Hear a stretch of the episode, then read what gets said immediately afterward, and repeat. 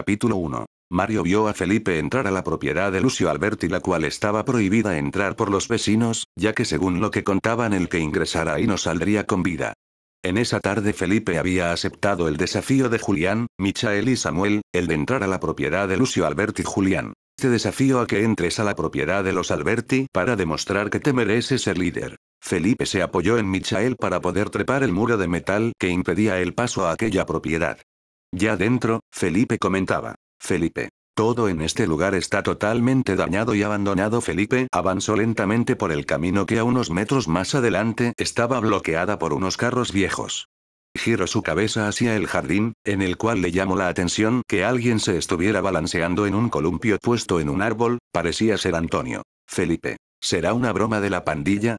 Y pensar que el alboroto que organizó Julián contra mi liderazgo hace unas horas, me había parecido una vil traición. Así entonces Felipe se dirige hacia donde se encontraba Antonio, atravesando el jardín que se encontraba en un muy mal estado, con el propósito de asustarlo. Mario. ¿Qué es lo que ustedes están haciendo muchachos del carajo? Ustedes saben que no pueden entrar ahí. ¿Para qué demonios entró mi hermanito a ese lugar? Julián. Tranquilo viejo, que a tu hermano no le pasará nada. Verás nosotros le desafiamos a entrar a la casa prohibida para que pueda demorar su liderazgo. Julián. Tocándole el hombre a Mario, no tienes de qué preocuparte. ¿Te cuento algo entre nosotros dos? Los muchachos y sabemos que Felipe está haciendo tiempo detrás de las planchas de metal, haciéndonos creer que está dentro de la casa, lo más seguro es que nos traiga su propio calzoncillo cagado por el miedo, diciendo que es del cadáver de Lucio Alberti Mario liberándose del niño, dándole un pescozón en el oído. Provocando que Julián se tambalee hacia atrás, tropezando con unos de sus compañeros Julián. ¿Por qué me das?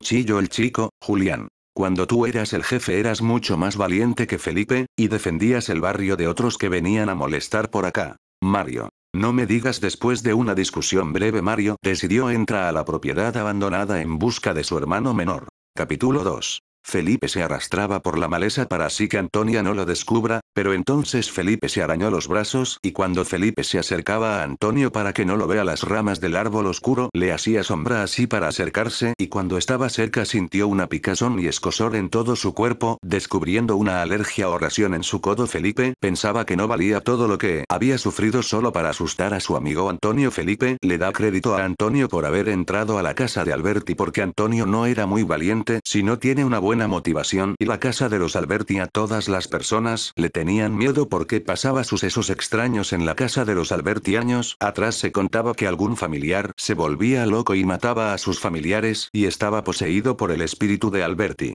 Pero al principio solo morían los familiares, pero después morían todos aquel que entrara a la casa.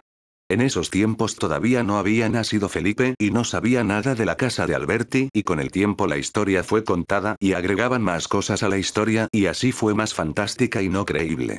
Felipe fantaseaba con esa historia y no creía mucho y no tenía miedo por falta de miedo o credulidad conoció a Antonio porque en un momento de que estaban contado la historia se rió bruscamente Luis Miguel que contaba la historia de la casa de Alberti a los nuevos estudiantes que formaron un círculo para escuchar la historia y todos estaban con miedo porque todos vivían los alrededores de esa casa maldita. Entonces Antonio se rió de la historia, que le parecía tan falsa y Antonio le dijo que eso era cuentos inventados para asustar a los recién llegados o nuevos estudiantes. Luis Miguel se enojó y se levantó empujando a las personas que formaron el círculo. Entonces Antonia se dio cuenta que era más grande que él y me dio un coscorrón en la cabeza y lo empujó. Antonio con lágrimas en los ojos y Luis Miguel le retó a una pelea y Antonio agachado en suelo no se levantó Felipe vino y le empujó a Luis Miguel y le dijo ¿por qué no te metes con alguien de tu tamaño? Y Luis Miguel todo enojado miró a Antonio como diciéndole que estás muerto. Luis Miguel todo enojado hizo unas señas como llamando al grupo para que sigan escuchando la historia en otro lado, pero sin quitar la vista a Antonio. Felipe ayudó a Antonio a levantarse del suelo y le agradeció a Antonio por haberle ayudado porque si no fuera por ti me hubieran dado una paliza. Antonio no tenía confianza en Felipe porque pensaba que cuando lo defendió pensaba que él paliaría con Luis Miguel y que él te pegaría. Felipe le dijo Antonio con esa poca confianza en mí es que agradeces que no dejé que te partieran la cara.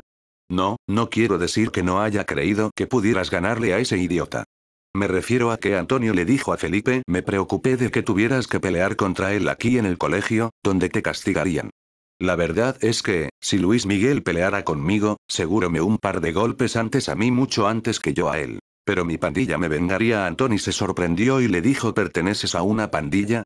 Si pertenezco a una pandilla y te unirás a la pandilla ya que Luis Miguel te quiere pegar y Antonio recordó a su madre, le dijo que pertenecer a una pandilla era de delincuentes y Antonio pensó prefiero estar en una pandilla a que me maten Luis Miguel. Antonio le dijo a Felipe que sí pero Felipe le dijo no es tan fácil entrar tienes que cumplir tres pruebas para poder entrar y la primera prueba es entregar una carta a Susana Pilar y pero no tienes que abrir la carta la segunda prueba es hacer mis tareas por toda una semana pero Antonio hizo un gesto que Felipe no le gustó y este le dijo mi profesor no me deja mucha tarea, Antonio pensó y dijo es mejor hacer tareas por una semana ese que me mate Luis Miguel y le dijo ya a Felipe. Para la última prueba, la de valor, tendrás que ir esta tarde a casa de Julián, el hijo del dueño del ventorrillo, y decirle que te entregue un huevo podrido de parte mía. Mañana te diré en qué lo vamos a usar. ¿Un huevo podrido? Preguntó Antonio extrañado cómo te llamas para decirle a Julián que voy de parte tuya buscando ese huevo. El otro lo miró con desaprobación porque él era el tipo más popular y temido del colegio parroquial y Antonio no lo conocía. Me llamo Felipe Salander respondió orgulloso, dándole la espalda a Antonio para entrar al aula 6, ve como si él fuera dueño del mundo.